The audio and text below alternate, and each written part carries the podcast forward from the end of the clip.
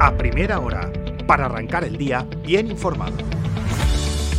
Buenos días, es miércoles 26 de julio de 2023 y estas son las principales noticias de la mañana en última hora. Les habla Marina Ramos. Para hoy se prevén cielos nubosos con algún chubasco ocasional. Será solo por la mañana porque por la tarde ya el cielo se irá despejando.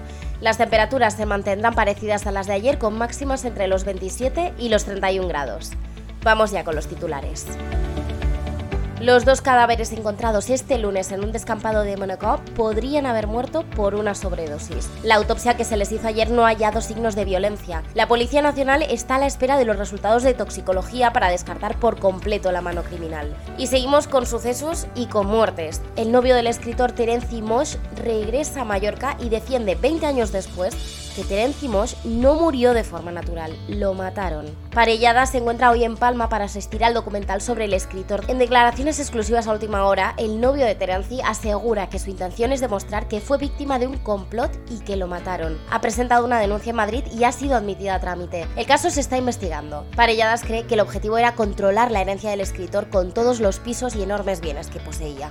Y curioso cuanto menos es el caso que investiga la policía a raíz de un conejo. Están investigando unos huesos desenterrados por el animal en un patio de Palma. Un veterinario alzó la voz de alarma, cree que podrían tratarse de huesos humanos y ante la sospecha se han enviado al laboratorio. Y atraco en Palma apuñalan al empleado de un supermercado del pasaje de Jaime III. Fue cerca de la una y media de la madrugada de ayer. En política, los presupuestos del Gobierno para 2024 se complican, no se conocen los ingresos. El Gobierno queda en funciones, por lo que no hay una previsión de los ingresos que enviará Madrid procedentes del sistema de financiación. El vicepresidente del Gobierno, Antoni Costa, debe firmar en breve la orden que obliga a todas las consellerías a empezar a preparar las cuentas para el año que viene, pero ni siquiera hay director general de presupuesto. La compra de los pisos de Metro Bacesa, primer gran choque entre el PP y el PSI. Es la primera gran polémica de la nueva legislatura. Los socialistas han pedido la comparecencia urgente de la consellera de Habitatge, Marta Vidal, para que explique qué ha pasado, pero Pepe y Vox han votado en contra. Y Mallorca se llena todavía más de turistas. Los turoperadores están desviando turistas a la isla por los incendios en zonas de Turquía y Grecia.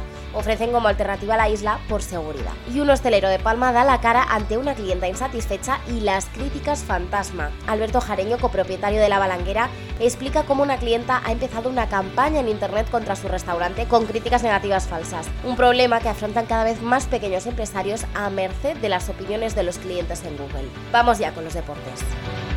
Raillo vuelve a entrenar con el grupo. El capitán del Real Mallorca, que no viajó al States de Austria para recuperarse de la lesión que arrastraba en un dedo del pie, se ha ejercitado ya este martes en Son Hasta aquí las noticias más destacadas a primera hora de la mañana en Mallorca. La información, ya saben, actualizada y al completo en la web de ultimahora.es. Pasen un feliz miércoles.